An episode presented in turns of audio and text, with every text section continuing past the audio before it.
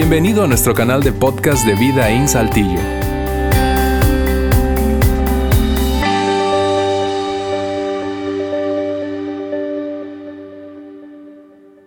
Bien, muy buenas tardes. Gracias por acompañarnos hoy aquí en Vida In. Sobre todo si esta es tu primera eh, ocasión en visitarnos. Gracias por darte el tiempo. A ustedes que nos ven a través de internet, en vivo o ya ha ocurrido, ya habiendo ocurrido esa reunión, o incluso a ti que sintonizas este audio a través de nuestro podcast, canal de podcast. Gracias por darse el tiempo. Mira.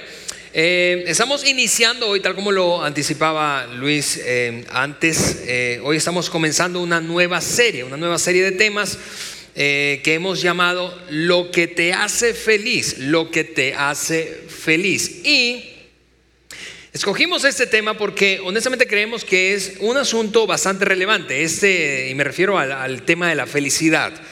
Eh, vamos, eh, eh, quizás no lo verbalizamos mucho, no lo, no lo decimos de esta manera, o quizás sí, o usando otra frase, pero cada uno de nosotros anda en, cierto sentido en la búsqueda de esa felicidad. No es cierto que ninguno de nosotros se levanta cada día por la mañana, por ejemplo, el lunes, típico mañana, ¿verdad? Inicio de semana, y tú te levantas diciendo, quiero que mi vida sea miserable. Si nadie hace eso, nadie, nadie piensa, quiero que mi matrimonio sea el peor. No, todos queremos experimentar esa sensación eh, interna de satisfacción personal, de bienestar, de felicidad. Todos anhelamos felicidad. En ciertas, eh, ciertos momentos, probablemente más que en otros, en ciertas etapas más que en otras, ante ciertas circunstancias más que en otras, pero todos andamos en una búsqueda eh, de la felicidad. Y Em, no solamente eso es verdad para ti y para mí, sino que al mismo tiempo se convierte cada vez en un tema de mayor conversación internacionalmente. Por ejemplo, ¿sabías que eh, una organización como Naciones Unidas ya ha introducido dentro de las métricas indicadores a través de los cuales, pasan, miden a todos los miembros, países miembros de las Naciones Unidas, han introducido una, una idea para eh, identificar el nivel, el índice de felicidad de un país e, es al mismo tiempo, no sé si te parece como a mí, pero em, no sé si conoces ese dato, pero yo revisé, el último que revisé fue el del, índice, el resultado del índice de 2015, el del 16 todavía no lo publican. Y México, está, nuestro país está en el top 10 de los países más felices del mundo. Ahora, eso, eso, es, definitivamente, es una buena noticia, pero incluso puede eh, ser un poco paradójico, porque entonces tú puedes pensar, a ver, pero ¿cómo están midiendo eso? Porque acaso no ven el nivel de corrupción o la inseguridad o el montón de problemas ahora. Eh, seguro que eh, alguien puede pensar en el 2017 bajamos por el vecino ahora que tenemos. En fin, pero lo cierto es que es, te repito, un tema no solo relevante personalmente para ti y para mí, porque es una búsqueda la que tenemos constante de la felicidad, bienestar, satisfacción interna, te repito eh, pero al mismo tiempo es una conversación cada vez más creciente. Algunas universidades, de hecho, están diseñando, diseñando planes de carrera, de estudio basado en ese asunto que te genere mayor bienestar personal. Es relevante y por eso decidimos hacerla. Ahora, cuando empezamos a conversar de esta, del diseño, la construcción de esta serie, em, hace, hace un par de meses, ya casi tres meses, empezamos a hablar de esta serie aquí, el equipo, a construirla, ¿verdad? Em, nos, surgió un, debate, un pequeño debate ahí entre quienes estábamos en la construcción de la serie por lo siguiente. Eh, nos, nos, preguntábamos, algunos estaban tendiendo a un lado y otro a otro, pero nos preguntamos, ¿qué es, qué es, ¿cómo deberíamos plantear el título de la serie? ¿Deberíamos hacerlo a modo de pregunta? Así, ¿qué te hace feliz? ¿Qué te hace feliz? ¿Qué te hace feliz a ti? ¿Qué me hace feliz a mí? Porque no es cierto que eh, eh, eh, de inmediato tú puedes pensar, bueno, lo que te hace feliz a ti puede que no sea lo que me haga feliz a mí y viceversa. Pero mientras avanzaba la conversación y la comprensión de lo que queríamos compartir a lo largo de las semanas que vas a escuchar o ver esta serie, llegamos a la conclusión de que no era lo mejor plantearlo a modo de pregunta, sino más bien a modo de afirmación o promesa. Déjame decirlo de esta forma.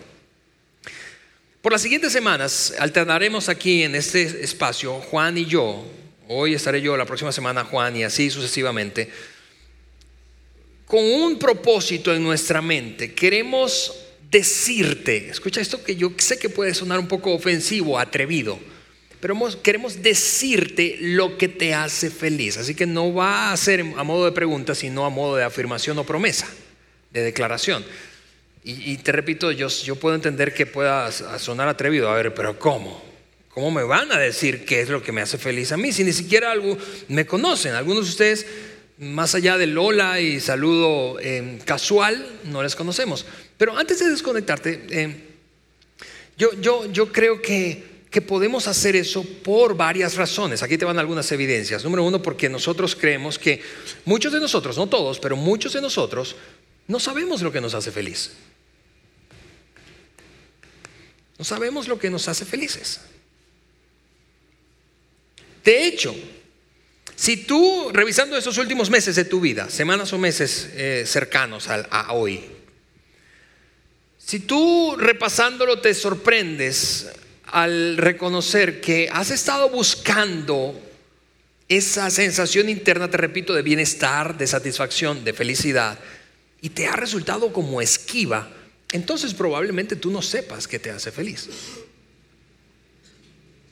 Al mismo tiempo, y para otro grupo de personas, la cosa es que no sabes, no es que no sabes, perdón, que te hace feliz. Probablemente sí lo sabes, pero lo has olvidado, lo olvidaste.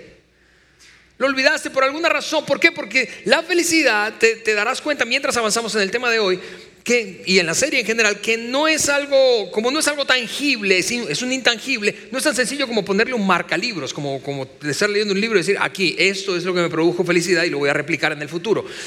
No es tan, no es tan fácil de hacer eso. Y eh, algunos, de hecho, eh, quizá lo hemos descubierto a lo largo de nuestra vida en uno o varios momentos pero lo hemos olvidado. ¿Qué es lo que hemos olvidado? Que la felicidad, amigos, trata, se trata mucho más de quién que de qué. De quién que de qué. Déjeme decir eso de otra manera. La felicidad se trata más de quién que de qué. ¿Por qué? ¿Por qué te digo eso? Porque regresa conmigo, voy a ayudarte a regresar conmigo a tu etapa escolar, particularmente a tu infancia, específicamente mientras estudiabas la primaria. ¿Está bien? Ahora quiero que trates de identificar un momento, trata de, forzarte y tener algunos recuerdos, traer a tu mente ahora mismo algunos recuerdos de aquella época. Y, voy, a, voy a decirte cuál momento, en cuál momento tú experimentaste esa sensación de bienestar, de satisfacción, de felicidad. Te voy a decir cuándo era eso. En el recreo. ¿No es cierto? Que sin importar qué tenías o no tenías, si eras rico o pobre, si eras extrovertido o introvertido, si lo que importaba era estar con el conjunto de quienes, con las personas correctas para experimentar felicidad, sin importar si tenías o no tenías. Lo contrario también es cierto. Si estabas con, las personas incorrectas o de plano estabas solo, aislado, solitario, solitaria, no podías ser feliz, aún teniendo todo en tu, tú sabes, lista de deseos. La felicidad está mucho más conectada con quién que con qué. Y tú y yo sabemos eso desde niños. La felicidad, otra manera de decirlo, está asociada, siempre está asociada a uno o varios quienes. Y mira, te puedo decir esto porque si, si existiese una lista de qué es, qué cosas me hacen feliz, qué, Tú y yo, vamos, tenemos la suficiente habilidad y la destreza y con, y con algo de empeño lograríamos completar esa lista y todos fuéramos felices. Si la felicidad tuviera más que ver con qué es, todos podríamos ser felices, todos podríamos completar la lista y darle check y entonces ser felices. Pero no es cierto que viendo a nuestro alrededor tendríamos que reconocer que no toda la gente es feliz. Porque la felicidad no está conectada con qué, sino con uno o varios quienes. Por eso, y pasando a un tema quizá un poco más sensible, mucho más sensible, las parejas de casados que han luchado o están luchando con la difícil experiencia de la infertilidad, ¿saben esto? No es verdad que una pareja, si ese es tu caso, conoces a alguna pareja que ha luchado o está luchando con infertilidad, tú sabes esto. No importa lo que tengan, a dónde van, qué experiencia viven, no pueden ser felices hasta que tengan a ese quien en su familia a quien amar. a ese hijo, a esa hija a quien amar. La felicidad está mucho más conectada con quién, con uno o varios quienes, que con qué es, que con cosas. Y, probablemente eso es difícil para nosotros. ¿Por qué? Porque tú y yo nos movemos diariamente siendo bombardeados, bombardeados, literalmente bombardeados con toneladas y toneladas de publicidad. No tengo nada en contra de la publicidad, ¿verdad? Creo que es una gran herramienta para vender y está bien, ¿sí? Pero estamos bombardeados de publicidad de gente que no conocemos, promoviendo lugares o experiencias que no conocemos, con una promesa básicamente. Si compras esto, si tienes, obtienes aquello otro, si viajas, si vives esa otra experiencia, ¿qué? Vas a ser feliz. Así que en algún sentido hemos mordido el anzuelo. En algún sentido hemos mordido el anzuelo, e, ese anzuelo que nos plantea la idea equivocada de que la felicidad tiene que ver con qué es. Tengo que hacer este conjunto, lograr este conjunto de qué es, tener este conjunto de qué es y entonces seré feliz. Pero vamos, también es cierto que tú y yo hemos conocido gente que no tiene mucho, de hecho, algunos no tienen básicamente nada comparativamente hablando con nosotros y son felices. La felicidad, ese es, un punto. La felicidad basada en qué es, siempre nos em, impulsa, nos lleva a qué más. En otras palabras, yo puedo entonces pensar, cuando tenga esto, suponte, vamos a ponerle un nombre común, ¿verdad? Cotidiano, suponte que estamos hablando de un teléfono inteligente de última generación, cuando tenga el iPhone 8,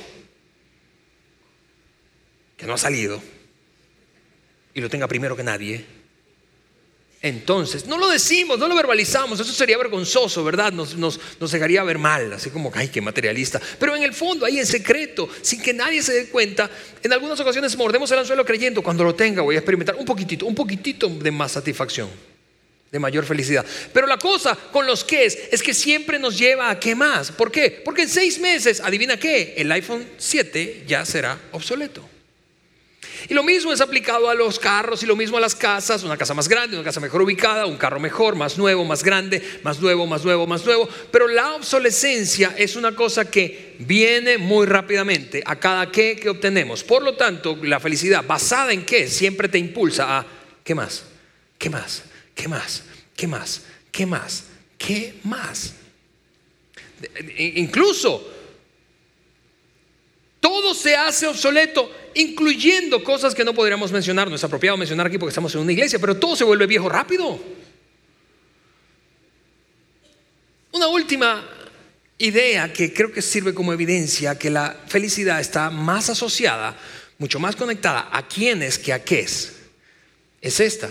Es que al final de tu vida, y tú has escuchado esto, al final de tu vida tendrás arrepentimientos. No tendrás arrepentimientos posesionales, es decir, Tú no, llegarás un día ahí eh, en el lecho de tu muerte y le dirás a tu cónyuge, a tu esposa, ah, mi amor, tráeme mis palos de golf para despedirme de ellos. No dices eso. Una esposa no le va a decir a un, a un, esposo ahí en medio de la enfermedad terminal, sabiendo que es inminente su muerte, mi amor, por favor, tráeme una vez más a toda mi colección de zapatos para arreglar las cosas con ellos. No pasa eso. Tú y yo no pediremos un momento más con nuestro carro. Tú y yo, ¿qué es lo que pediremos? ¿Qué es lo que pide la gente cuando está en el lecho de su muerte, enfrentando lo inminente? Llama a mi papá. Llama a mi, llama a mi hermano con el que tengo 10 años sin hablar. Llama a mi hijo para arreglar esto.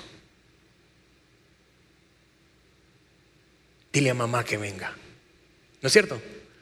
Los arrepentimientos que tenemos al final de nuestra vida son relacionales, no posesionales. No posesionales. Ahora, mientras me escuchas, probablemente hay algunos de ustedes, específicamente hombres, que pueden estar argumentando, pensando en su mente. Yo lo entiendo, ¿verdad? Pero no quiero suponerlo, quiero mencionarlo. Puedes estar, mientras me escuchas, mientras me escuchas decir, la felicidad tiene que ver con quién, con quién, con quién, no con qué. Puedes estar pensando, vamos, yo no necesito a nadie para ser feliz.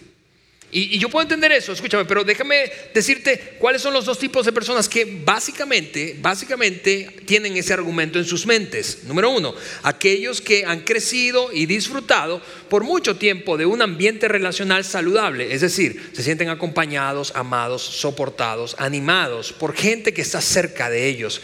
Es en algún sentido lo que le pasa a alguien que dice, sabes que yo, yo, yo como banquetes todos los días y de repente otra persona llega y le dice, "Mm, tú no podrías vivir sin esos banquetes. Claro que sí. ¿Por qué? Porque ante la abundancia pensamos que no necesitamos eso que nos abunda.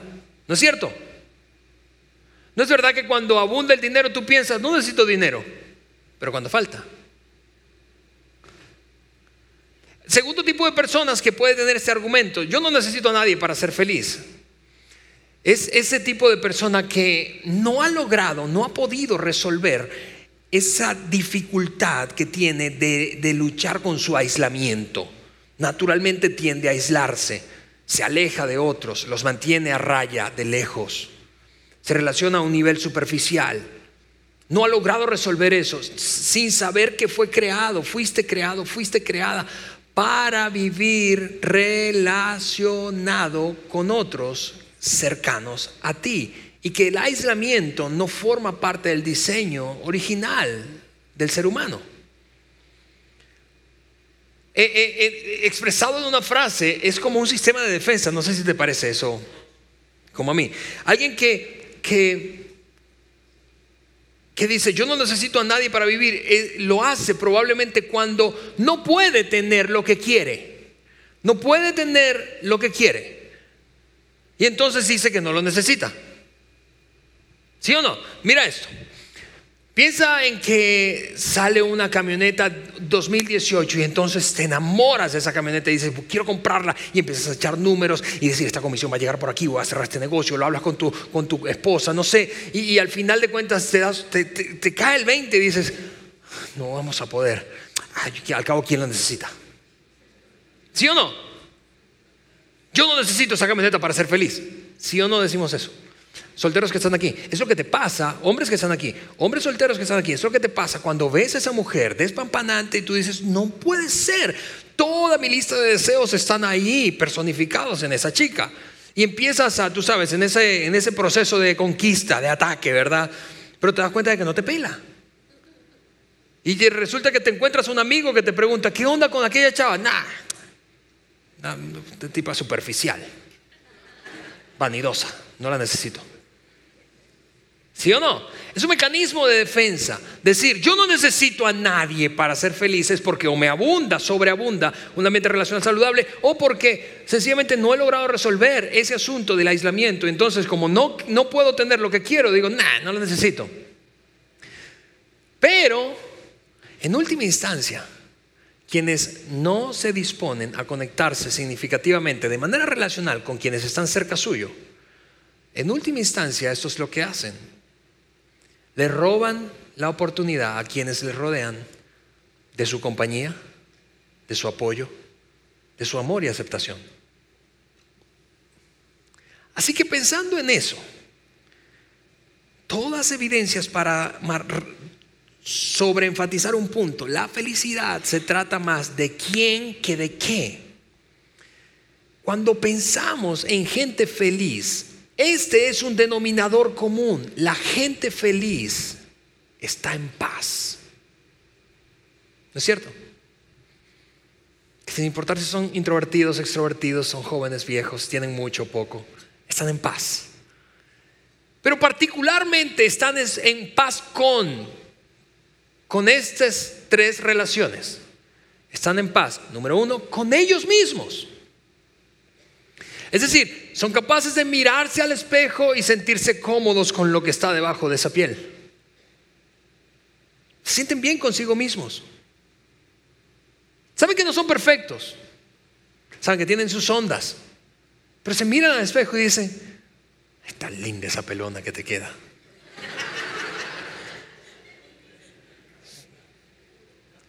Qué bien te ves con esa barba. ¿Sí? Es decir, no, no están pretendiendo, no están fingiendo, no están queriendo impresionar a otros. Se sienten bien con como son. Se sienten bien con su color de piel, se sienten bien con su manera de hablar, se sienten bien. Saben que son una obra, en algún sentido, en proceso. Pero están en paz, en paz. Están fingiendo. Y tú conoces gente así y también conoces gente que pretende, que finge. Y desde afuera, luego de verlos un rato, Tú concluyes, probablemente no se lo dices, Pero tú concluyes, ¿qué onda? ¿Por qué, ¿Por qué finge de esa manera? ¿Sí o no? Pero no solamente la gente feliz está en paz consigo mismo, sino que está en paz con otros. La gente feliz ha logrado resolver asuntos que han originado tensión probablemente en algunas de sus relaciones. No digo que no puedan tener tensiones, todas las relaciones tienen tensiones, pero la gente feliz está en paz con otras personas. En otras palabras, es capaz de incluso aquellos con los que ha tenido problemas, tensiones o dificultades, desacuerdos, encontrárselos un día en la calle, mirarlos a los ojos, sonreír, darles un apretón de manos o un abrazo inclusive. Han logrado perdonar, de alguna manera tú los ves y dices, pero esa persona te hizo tanto daño, pero lo perdoné, lo solté, lo dejé en el pasado. La gente feliz está en paz consigo mismo. Lo contrario también es cierto, la gente que no es feliz, no voy a decir los infelices, pero la gente que no es feliz, está atorada con otros, está atorada con su padre o con su madre. Está atorada con un hermano, con un primo, está atorada con un socio, está atorada con un ex esposo, ex esposa. Está atorada. No puede vivir en paz. La paz es un indicador de felicidad. La paz consigo mismo, la paz con otros y finalmente la paz con Dios. La gente feliz de alguna manera ha logrado resolver esta relación vertical con su Padre Celestial.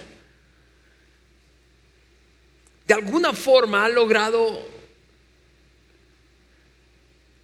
en secreto sentirse bien con esa conciencia moral que todos tenemos, sin importar si tenemos o no un trasfondo religioso. En otras palabras, todos tenemos una conciencia que nos indica, eso no deberías hacerlo, eso tampoco, eso sí, eso está en un área gris. Tú sabes, no está luchando con culpa, no está luchando con la vergüenza, que son cosas que no se ven, que son cosas que solo tú sabes si las tienes cuando estás a solas. Y básicamente quedan al descubierto mientras te expones acercándote a Dios. Así que la paz, te repito, quiero, ir amarrando bien el avance de este, este mensaje porque sé que puedo perderte en algún momento. En principio, te he dicho, la, la felicidad tiene que ver con quién es, con quién, no con qué. En otras palabras, tiene una naturaleza relacional. La gente feliz generalmente está en paz y en paz con tres relaciones, en paz con ellos mismos, en paz con otros y en paz con Dios.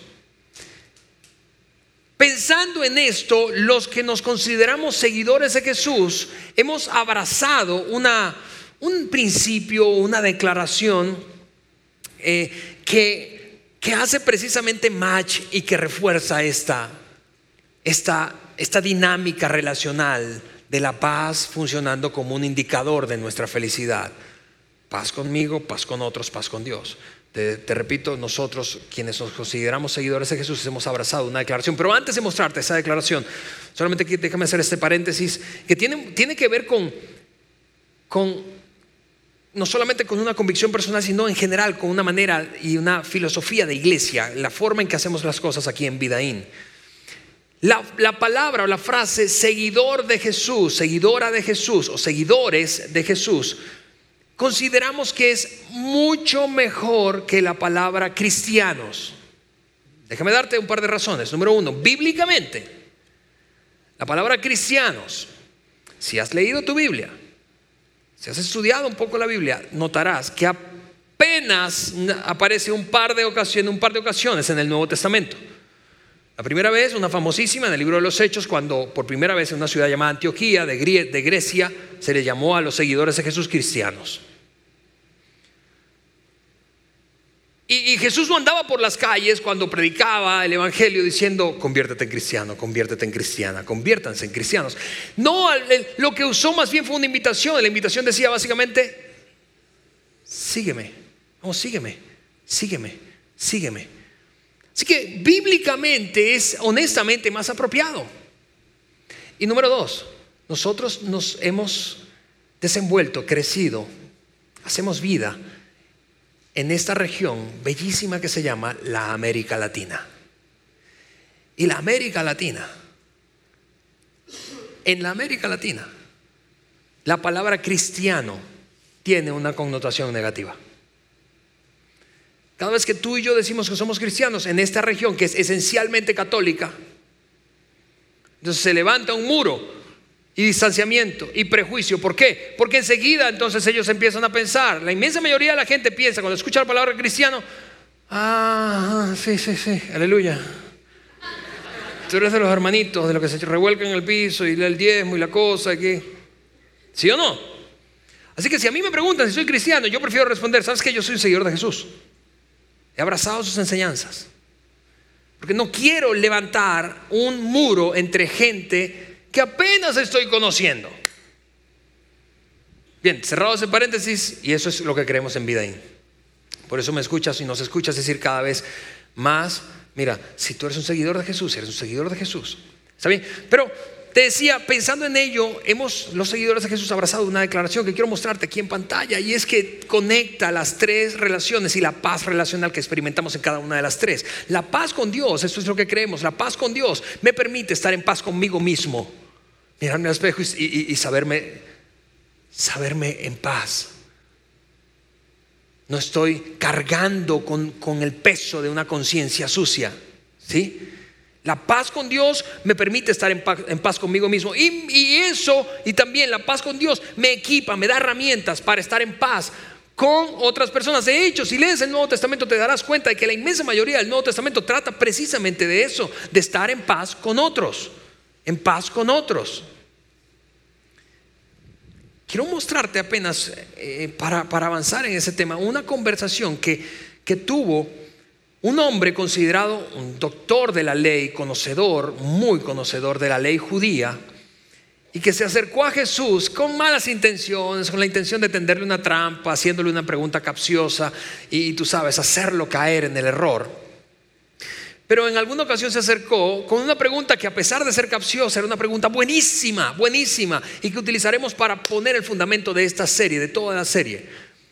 Y es esta. Está en el capítulo número 22 del libro de Mateo. Le acercó este hombre a Jesús y le preguntó, maestro, ¿cuál es el mandamiento más importante de la ley? Ahora, antes de darte, mostrarte la respuesta que le dio Jesús a este hombre, antes de mostrarte la respuesta, he subrayado o, o, resaltado esta palabra mandamiento. ¿Por qué? Porque para la conversación que tiene que ver con esta serie, no es cierto que es difícil conectar estas dos palabras, relacionarlas, es decir, felicidad y mandamiento. Uno piensa en mandamiento y dice, no, mandamientos, esto debes, no debes, no debes, no debes, no debes. No, no, no, eso no me va a dar felicidad. Chicos que están aquí, adolescentes que viven en casa, tus padres no usan la palabra mandamiento, pero usan la palabra normas o reglas, ¿no es cierto? Y cuando tú piensas en reglas, en cualquiera sea el ambiente, en reglas en casa, en reglas en la escuela, en reglas, en reglas, tú no dices, ay, qué feliz voy a ser. No, no pasa eso, no conectamos normalmente la palabra mandamientos con reglas. Así que este hombre le plantea esa pregunta sin saber, sin anticipar la respuesta de Jesús. Escúchame, honestamente le va a lanzar una curva que ni siquiera va a ver. Hablando en, en, argot beisbolero, que no es muy beisbolero México, pero va a abanicar ese lanzamiento y ni se va a dar cuenta. ¿Cuál es el gran mandamiento? Y Jesús respondió, ama. A ver, a ver, ¿cómo que ama? No, no, no, no. Creo que no entendiste la pregunta, Jesús. Amar no es una palabra que tiene que ver con mandamientos. Amar más es una palabra relacional. Quiero que me digas los debes y no debes. Vamos, recuerdas los 10 mandamientos de Moisés. Vamos, suéltame mandamientos. Hay más de 600. Dime cuál es el más importante desde la perspectiva de Dios y tu perspectiva en particular. ¿Qué es lo que Dios diría? Esto está por encima de cualquier otra cosa. En, en absolutamente toda la escritura bíblica. No hay nada más importante que esto en términos de mandamiento. Creo que no entendiste la pregunta. A ver, los debo y no debo. Debo o no debo. No, sí entendí la pregunta y te la voy a responder. Ama al Señor tu Dios con todo tu corazón con todo tu ser y con toda tu mente, le respondió Jesús. En otras palabras, si vamos a hablar de poner énfasis en lo que Dios ha deseado para el ser humano desde el principio, necesitas, eso es lo que estaba diciendo Jesús, necesitas entender esto. Lo más importante, lo que te va a producir un nivel de paz superior, te va a ayudar a experimentar paz, paz contigo, paz con otros, paz con Dios. Es, número uno, amar al Señor tu Dios con todo tu corazón, toda tu alma, todo tu ser. Este, dijo Jesús, es el primero y el más importante de los mandamientos. El segundo es similar a este o se parece a este. Es decir, no puedes tener uno sin el otro. Son muy parecidos, necesitas tener estos dos. Esas son las dos cosas más importantes. Lo más importante que vas a encontrar en toda la Biblia, absolutamente toda la Biblia es esto. Ama a Dios. Número dos, ama a tu prójimo como a ti mismo. Ama a tu prójimo como a ti mismo. ¿Notas las tres relaciones allí? Ama. Dios dice, si quieres, si quieres experimentar paz, si quieres experimentar felicidad, necesitas hacer esto, necesitas tener bien, resolver la relación con Dios, contigo mismo y con otros. Ahora, hablando por un momento a, a, la audiencia joven que tengo aquí, jóvenes adolescentes, chicos solteros, los adultos que estamos aquí sabemos algo de ti incluso sin conocerte, porque nosotros también fuimos jóvenes en algún momento. Eso es lo que sabemos. Hay una idea hay una idea juvenil que nos lleva a creer que la felicidad está por un lado y Dios está por otro. Es decir, si yo soy un buen cristiano no puedo ser feliz. O, dicho de otra manera, si me porto bien, no puedo ser feliz. Si quiero ser feliz me tengo que portar mal. Es, algo que quizá no, no, lo decimos de esa manera, pero no es cierto que es como una dicotomía, como irreconciliable. Pensamos, la felicidad está por allá, Dios está por allá. De hecho, algunos jugamos este juego mientras somos jóvenes. Bueno, yo sé que debo buscar a Dios, pero luego, por ahora quiero ser feliz. ¿Sí o no?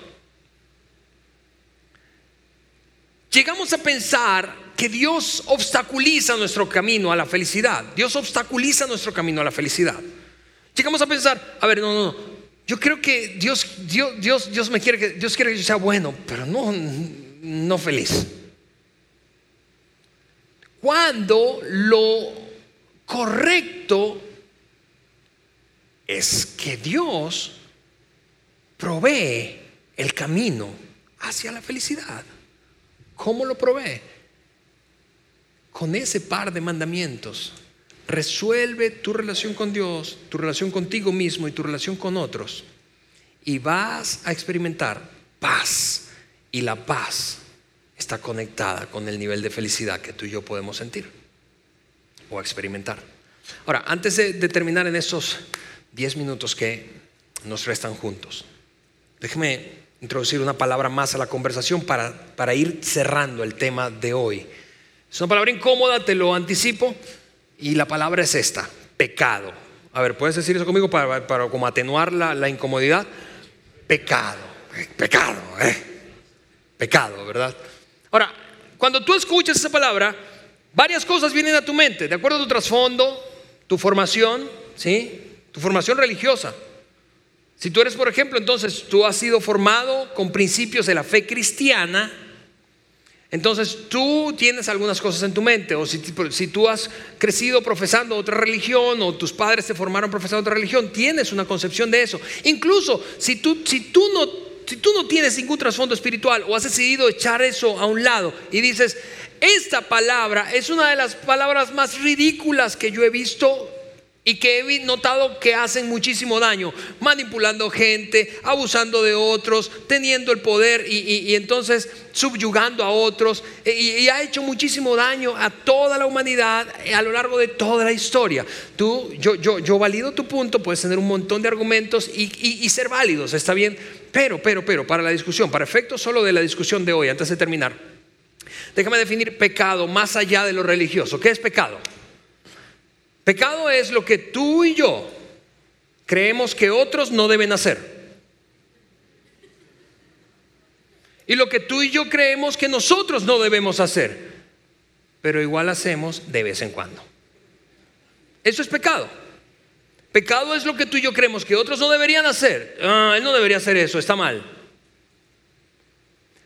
Lo que creemos que nosotros no deberíamos hacer, pero incluso hacemos de vez en cuando, de vez en cuando, pero lo hacemos.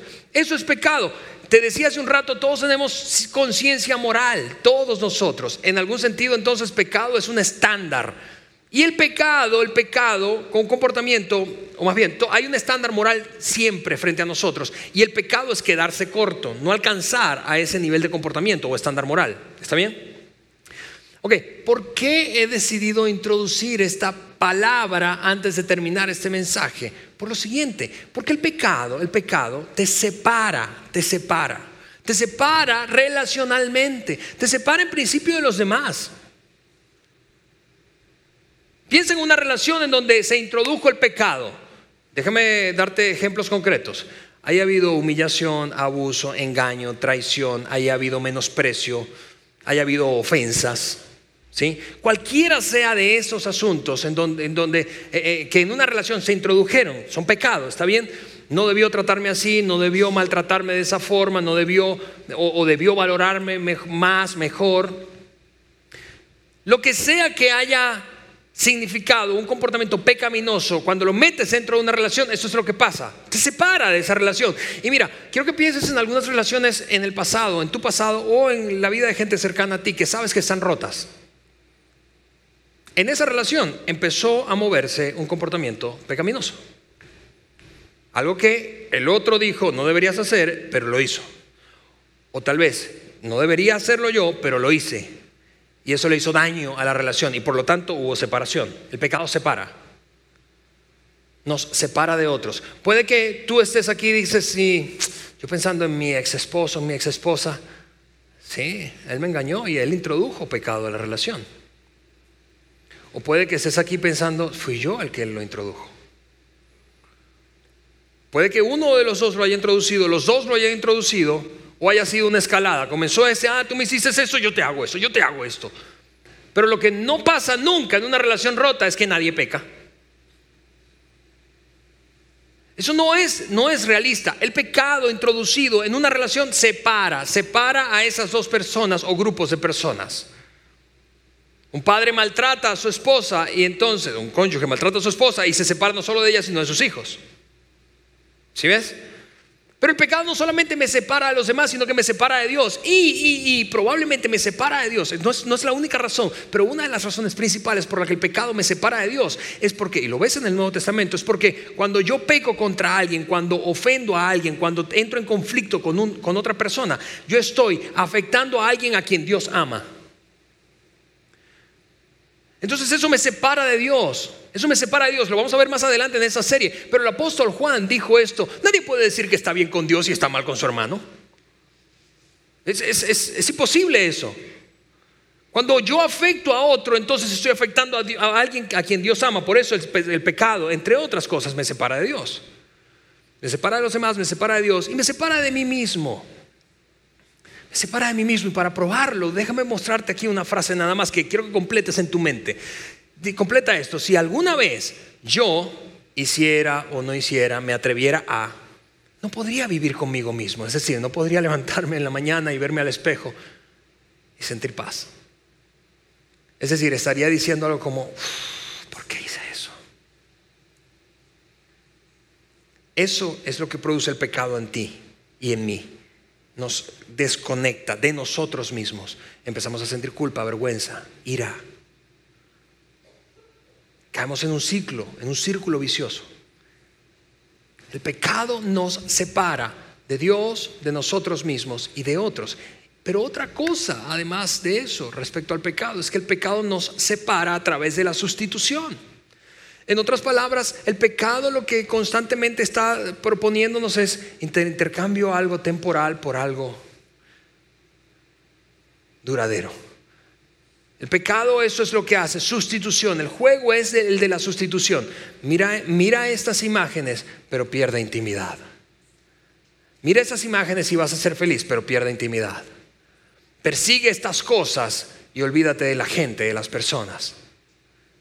Persigue lo temporal, lo inmediato y olvídate de lo duradero. El pecado, si lo piensas bien, lo que hace es, a través de sustitutos, hacernos una promesa que no puede cumplir, una promesa de felicidad. Si haces esto, vas a ser feliz. No lo verbalizamos, te repito, pero es lo que ocurre en la dinámica diaria, constante en nuestras vidas. Haz esto. Pero eso lo que hace es sustituir la verdadera felicidad.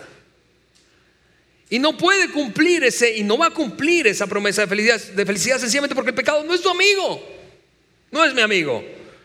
Lo que pecado toca lo destruye, lo acaba. Y es algo fascinante. Voy a terminar leyéndote un versículo, versículo del Nuevo Testamento escrito que, que, relata esta dinámica del pecado y cómo el pecado afecta nuestra paz, destruye la paz, la paz relacional, la paz contigo mismo, la paz con otros y la paz con Dios. Y por lo tanto, socava la felicidad.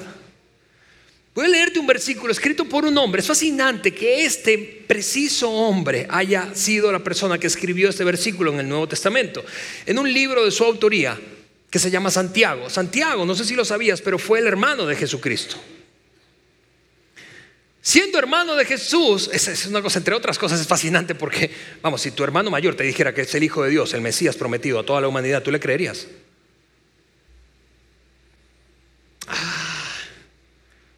Yo, lo conozco, yo, ese, vive conmigo. ¿Te, imaginas la gente preguntándole a Santiago? Imagínate la dinámica en casa, en algunas cosas cotidianas. Llega José cansado del trabajo.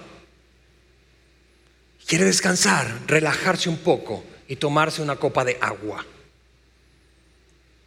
Y le dice a alguno de sus hijos, Santi, ¿podría salir allá afuera donde está el cántaro y traerme un poco de... No, no, mejor le digo, Jesús, entendieron, verdad? Se los dejo de tarea. Hay que leer la Biblia. Un día llega Santiago en esa crisis existencial tratando de definir su futuro, vocacionalmente hablando, y le dice a sus padres, oye papá, mamá, yo he estado pensando que quizá voy a dedicarme a la medicina porque mi pasión es sanar enfermos. ¿No? ¿Tampoco?